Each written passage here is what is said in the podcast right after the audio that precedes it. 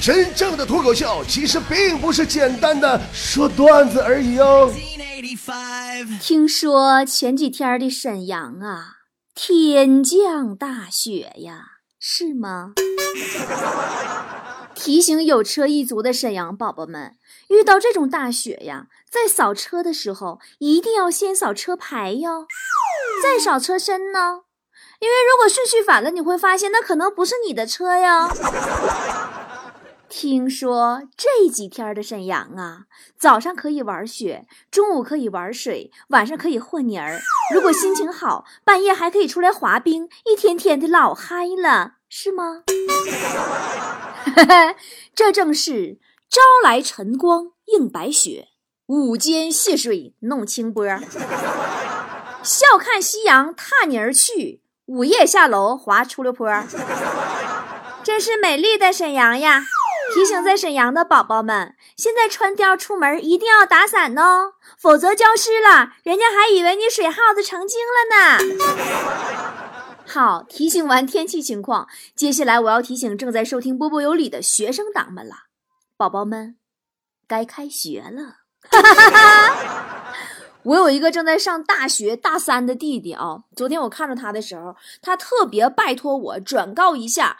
正在听节目的大一和大二的学弟们一些话，他说：“作为单身狗学长，对于学弟们，他要很负责的提醒你们：首先，你们的学姐是学长的，你们不要想；其次，你们的学妹是学长的，你们也不要抢；还有，从某种程度上，你们也是学长的，希望你们不要拒绝。有没有很霸气呀？”我表姐家的孩子啊，今年上高三。昨天我看我表姐发了一条壮志成城的朋友圈状态，说：“本尊定于三月初开始到凡间历劫，品尝人间六大疾苦：送娃、接娃、看娃学习、陪娃上课，早起给娃准备早膳，晚睡给娃查作业，无休息无娱乐，每天二十四小时候命，历时四个月方可有一小休。”此番渡劫需耐心十足，稍有不慎便会走火入魔，到时候娃就只能自求多福了。仅以此篇我表姐的励志语录献给即将开学的家长朋友们。也不怪我表姐这样啊，她家那孩子，我外甥女，别提了。哎，你们谁家有高中生的，就能体会到我有一个正在上高中的外甥女的痛苦。我这个人吧，平时本来我就懒，我还有赖床的习惯。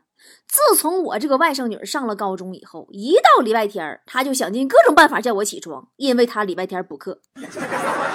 这个礼拜天，我外甥女又来了，我呀，我周六晚上睡觉之前，我就把门从里边我给锁好了，结果窗户忘锁了。这丫头发现敲门没人答应，扒开窗户，用我家院子里架月季花那竹竿子，活拉把我给捅醒了。奶奶腿的，这次谁也别拦我，我非把它卖了不可。又到了开学季啊，你们还记得自己当年的学生时代吗？我记得我高中的时候，有一特别逗的老师说：“你们，你们现在不好好学习，以后找对象就是填空题；现在好好学习，以后找对象就是选择题。”现在我发现，我找对象也不是填空，也不是选择，我压根没有题。没给我发考卷。强子上学的时候，高三那一年啊，有回中午回教室，发现身份证丢了，急得满头大汗呐，翻箱倒柜找。他同桌就劝他说：“赶紧回家办一个吧，高考要用的，快的话两个星期就能搞定了。”强低头撅屁股搁地上一顿找，一边找一边说：“现在哪顾得了高考啊？关键是这礼拜上不了网了。”咱们强哥自从高一开始啊。就是学校一道亮丽的风景线了，语不惊人死不休那种。有一年，他们班来了个新老师，刚毕业，二十多岁，穿的特别清纯。哎呀，那天呐，强子一觉睡醒啊，发现就下课了。刚准备去厕所，谁知道老师被别的同学叫回来请教问题。老师转身往回走，强子往外走，在教室门口，俩人撞了个正怀。强当时真是睡懵逼了，习惯性的一出口：“嗯，美女，你让一下。”然后老师转过脸来，然后全班都懵逼了。然后为了化解尴尬，强子又补了一句：“那你看什么看？你自信点，你说的就是你。”然后强子成为了课代表。这货这课代课代表当的呀，天天代表全班同学出去逃课、上网吧、打游戏，还抽烟。有一次在网吧呀，一边跟人视频一边抽烟，网管过来了，说：“同学呀，这里不能抽烟，请你去外面抽吧。”结果说：“嗯，好吧。”然后把摄像头调了一下，对视频里那人说：“那么科威尔，我出去抽根烟，你帮我看点东西啊。” 后来老师开家长会呀，找强他老爹说：“家长您知道吗？您的儿子早恋了。”强他他说：“那么我知道啊。”老师说：“那您不反对吗？”家长强他爹说：“我我反对什么玩意儿啊？那你在学校是他女朋友管着他。”不让他抽烟，不让他喝酒，生病时候照顾他，天冷了提醒他多穿衣服，不开心了安慰他，开心了陪他一起开心。你这些，你当老师的，你能做到吗？老师停顿了一下，说：“这位家长，我有说过您儿子交的是女朋友吗？”整个高中三年，强子对女生没什么好印象。开学第一天去食堂吃饭，排队时候让前面一姑娘没端好热汤泼他一腿。然后这姑娘马上返回餐台，强子以为姑娘要去给他要点纸，结果姑娘说：“师傅加点汤。”坨坨上学的时候啊，也很少去食堂，天天不吃减肥餐吗？其中有一餐的食谱上啊，要求只能吃一片肉。坨坨合计：“我这一片肉，我上哪买去？”跑到学校门口熟食铺，跟老板说：“老板，你给我五毛钱的肉。”老板一点没感到吃惊啊，相当麻利呀，在大块肉上切下来薄薄的一片然后迅速剁稀碎，递给了坨坨，特别热心，说：“回家喂王八的吧，我给你剁碎点啊。”我上学的时候，我不打游戏，我也按时上食堂吃饭，但我学习就是不好，我看小说。记得初中的时候迷武侠小说，那迷的呀，租了一本《天龙八部》，上课的时候看，结果不幸被老师发现没收了。下课以后，那个老师非得让我把其他七部都给他交出来，也是没谁了。《天龙八部》找金庸去。有一回我问老师，我说老师啊，那当第一有什么好的？老师微微一笑，说。我给你举个例子，你就明白了。你知道世界第一高峰是什么吗？我说我不知道啊。老师走了。我英语学的尤其差，我就有的时候总幻想哈，你说什么时候考试也能像淘宝一样，那多好啊！那样的话，我们考生考完英语四级以后，也可以给考试评个分啊。今天卷子的质量很好，拿到手以后和卖家图片上的一样，没有色差，手感很棒哦，拿在手上很舒服。监考老师的服务态度很好，考场也很舒适，朋友很满意，明年还会再来的。说实话，我真没有感觉考第一有什么好的。你就拿隔壁老王来说吧，当年他们初中时候的学霸呀。现在不也是毕恭毕敬的、强颜欢笑的，等着老王下达吩咐吗？老王啊，一边看着学霸期待的眼神，一边心里边暗笑：切，想不到啊，这三十年河东，三十年河西呀！你小子当初就算再学习好，现在不也得乖乖的听我的话吗？他越想，心里这劲儿就越大，三步并作两步走上去，厉声呵斥人家呀：“我告诉你！”不是本小区的车，不许进入。给学霸气的呀！哎呀妈呀！一转身，把车链子都蹬出来了。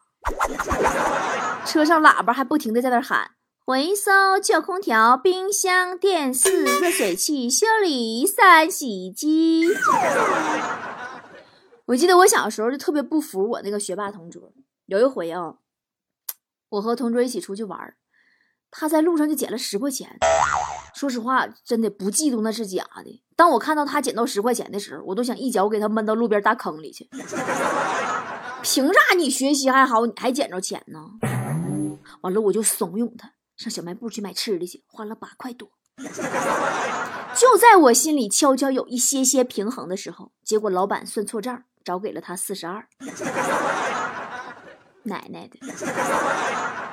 现在想想哈，咱们那个时候啊，十块钱老大事儿了。咱那时候都中学了，身上要是有两块钱，买本杂志、小说，全班传着看呀。身上要是有二十块钱，那到哪都带着羊脖、舔脸、昂首挺胸，那老自信了。那个时候，咱们没有 iPad，不懂得 LV，理解不了阿玛尼，我们只会玩口袋、踢毽、传卡拉哈、弹玻璃球、用小霸王打魂斗罗。那个时候，男孩追女孩一追就是好几年啊，比的是心，念的是情呀。这年头，男人追女人拉个手就能去开房，看的是钱，拼的是爹。以前我们春游烧烤，坐在一起谈天说地；现在朋友聚会，就埋头刷朋友圈、玩手机、聊微信。生活里啊，貌似所有人都不再那么无可取代了。满口的忙事业、赚大钱，其实你想想，就是虚荣、利益、气场，让爱情、友情、亲情都遗失了当初的那份美好与纯真。现在小孩跟我们那个时候玩的也不一样了。强子昨天在街上看着有小孩搁那玩啥？遥控航天飞机模型呀！强嘚瑟过去抢人孩子遥控器，还跟人商量：“那问你带叔叔玩一个呗？人叔叔也没玩过呢。”小男孩瞅了他一眼，转身呐，到不远处拉着一个好像是他姐姐的一个妹子就过来了，说：“叔叔，飞机不适合你，你玩玩我姐姐吧，你是不也没玩过？”强子赶紧把遥控器塞回给孩子手里。有一回我在饭店吃饭啊，有个小萝莉跑到我面前，特别一本正经的问我：“阿姨，这个菜好吃吗？”我说：“特好吃啊，你想吃就吃吧。”那小萝莉更加严肃了，说：“好吃你就快点吃，别磨磨唧唧的。我妈说让我来占你的座。”现在的小孩啊，吃的好，玩的好，教育好，智商情商都高的不得了。雪姨家大儿子那叫一个虚伪呀！平时只要他有求于我，我做饭的时候，他就搁旁边溜缝，跟他爸妈说：“你看人家我波波大姨做饭巨好吃了，特别是番茄炒蛋，那菜汁拌饭都超好吃。”哎。一旦他用不着我了，他那口头禅就是：“你看你这人，你除了做番茄炒蛋，你还会干啥？” 但是你们相信吗？就在此时，就在咱们现在这个年代，还有很多连番茄炒蛋都没吃过的孩子啊！这段时间我用了将近五天的时间，大家都知道我在云南宁蒗山区里走访了四十多户贫困到吃不饱饭、上不起学的孩子。说心里话，我去之前呢。我的目的是想实地家访一下，我真的想看看到底是哪家是真正的穷到吃不上饭、上不起学的程度。我想探探虚实的。但当我走进了大山里边，我发现根本没得探呢，家家都吃不饱饭，孩子们都上不起学呀。原本去之前我还想哈，我说咱这玩意儿救急不救穷，我去看看他们山里边啊有什么土特产，咱能帮他们脱贫致富啥的，帮他们把那特产卖出大山。毕竟不能总指着捐助过生活，对吧？但当我走进了大山，我发现啥也没有卖的，满山遍野土豆子，除除了土豆子还是土豆子。真的，这里除了土豆，真的什么都没有。孩子们每天的饭是煮土豆，菜是炖土豆。上学要翻过几座山啊，那个山路呀，别提了，吓死我了。那全是悬崖呀，那可真是翻山越岭啊。上中学。就不是翻山越岭了，要跋山涉水了。因为乡里边没有中学，要去另外的一个镇子里边上中学。孩子们呢，一来一回就是几百里路。但就算这样，都没有一个孩子因为贫穷和艰苦而放弃学业。他们每天早上起来，在家里带两个烤土豆出门，晚上放学再回来帮家里种土豆、放羊。在师资条件那么差的山沟沟里呀，每个孩子的学习成绩却都那么的好。当我知道他们在这种条件下都能不费力的考进高中、考上大学的时候，我的那个妈，我就想起了我们的孩子，我想起了我们城里的孩子们呐。你就不说学杂费呀、营养费呀，平时零花钱呐，你就这么说，每一个当家长的，你敢你你敢算你这么多年你花了多少补课费不？就这么的，最终能不能考上，还都是提心吊胆的未知数。家长们，你们敢相信一个孩子天天放羊吃土豆就能轻松考上大学吗？你再看看咱们孩子，有一回我大街上啊，我看个小男孩吵着要买棉花糖，他妈指他手里小糖人说：“你这刚买的孙悟空还没吃呢，你怎么还要呢？”小男孩就不听，搁那来啊，我要我要那个棉花糖，非要棉花糖。他妈没有招，就给他买了。小男孩拿到棉花糖特别开心，就跟那个手里边那小糖人说：“大圣大圣，你看你的筋斗云来了。” 我说是真事儿啊，但是山里边的孩子，你这样对比啊，真的，他就别说棉花糖啊，小糖人啊，他能放开了吃一顿肉都是奢侈的。在宁浪，每家每户过年的时候啊，都要杀一头年猪，然后呢，把猪肉分割开来，切成小块儿，挂在房梁上，这就是一家人接下来一年的荤腥。谁家能买得起大米呀？主食就是土豆。孩子们之所以那么努力的卯着劲的想考出大山，就是因为他们真的不想一辈子都吃土豆。一个家庭里面，如果有一个人能够通过学习走出大山，在城市里找到一份工作，不用特别好的工作，哪怕是一个月两千三千，那就意味着全家人都脱贫了。在山里，全家人的年收入也不过两三千块钱。这次探访，我资助了两个孩子，一个男孩，一个女孩。男孩子呢，去年刚刚考上了上海的华东政法大学，一年的学费是四千五百块钱。乡里呀，帮着申请了助学贷款，可是上海的整体消费水平实在太高了，学校一个月食堂的伙食费就一千五，助学贷款统共一年六千。还是不够呀！我去他家的时候，他正在山上放羊。听说家里来客人了，赶紧回来给我们点火烧水，言谈举止相当的得体，并且有尊严。尽管身处贫困，但是他没有一点期盼嗟来之食的那种低姿态，有的只是热情和礼貌，偶尔还会和我一起开开玩笑。我说：“安石啊，你的学费我来帮你付。”好不好？他一时就噎住了，低下头，双手捂着下巴，没说话，眼睛有一点点湿润，脸红了，但是他控制住了，没有表现的激动。我知道他想要钱，也想要尊严。于是我就说呀，我说但是啊，我有交换条件呢，你要每天听我节目，好不好？还有，以后我们就是好朋友喽。你要管我叫波波姐姐，不许叫波波阿姨哟。他抬头就笑了，看着我说：“好的，波波阿姨。”哈 哈就这样，我们成了好朋友。我资助的另一个女孩叫佳佳，肖佳佳正在上高一，妈妈去世了，家里还有一个弟弟，呃，还有爷爷。姐弟俩呢，学习成绩都超级好，放学回家帮爷爷做家务。爸爸出去城里面找工作了，要赚学费给两个孩子，因为高中的学费一年两千多块钱，饭费一年四百多呢，他们付不起。当我看到佳佳第一眼的时候，我就注意到她和她弟弟脚上塑料的凉拖鞋，因为这些年做公益的经验，我知道辨别一个山里的人究竟穷到了什么程度，第一就是看鞋。这么冷的天儿，还能穿着一双塑料的凉拖鞋，那是真的穿不起鞋了。家里唯一能穿出的鞋子啊，还要去学校呢。佳佳也特别懂事儿，是学习让他们跟他们的祖辈不一样。我们交流沟通没有任何的障碍。临走的时候，佳佳很庄重的在本子上记上了我的电话号码，送我们出来好远哦。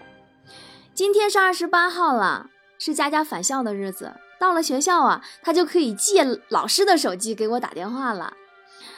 前几天我刚进山的时候，在新浪微博和咱们的微信公众平台都发了图文，说菠菜们，等我从山里出来，咱们一起干个大事情。现在我回来啦，你们准备好了吗？咱们这次一加一等于爱。助学活动，经过我们对捐助对象实打实的走访核实过程以后，我们呢分三种形式展开。第一种，一对一捐助，就像我对佳佳和安石一样，直接跟孩子取得联系，直接的帮助。我们会帮你搭好桥，并帮助孩子用个人的身份注册银行账户，确保善款的真实去处。然后在三月底之前，我们会到每个孩子的所在学校进行现场直播的回访。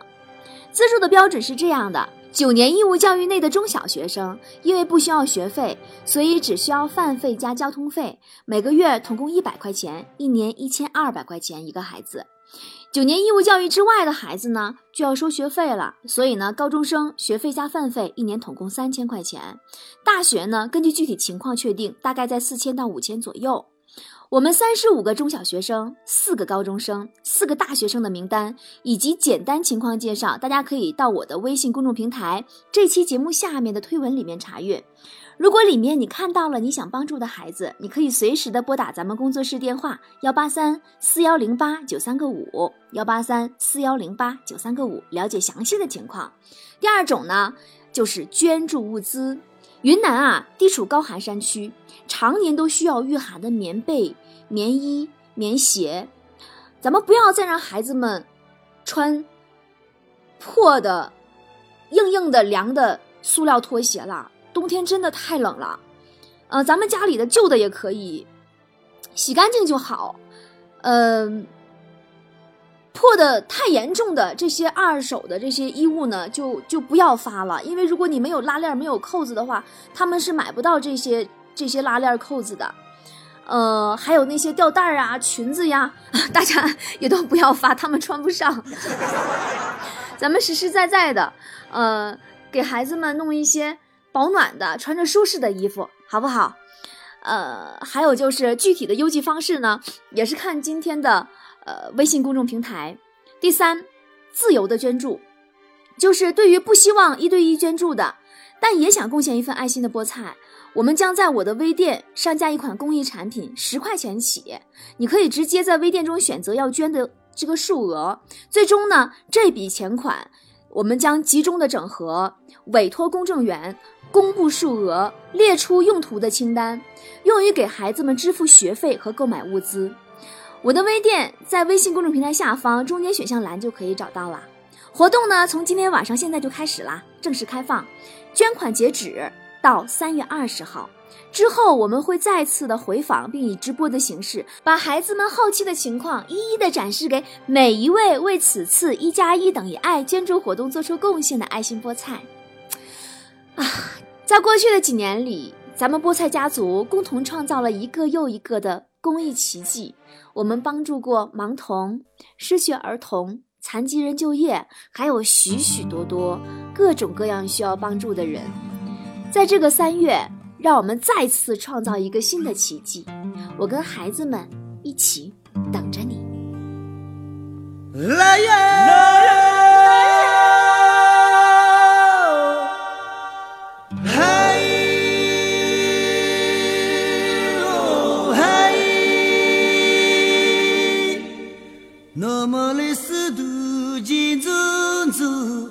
山年，金走来不走走山，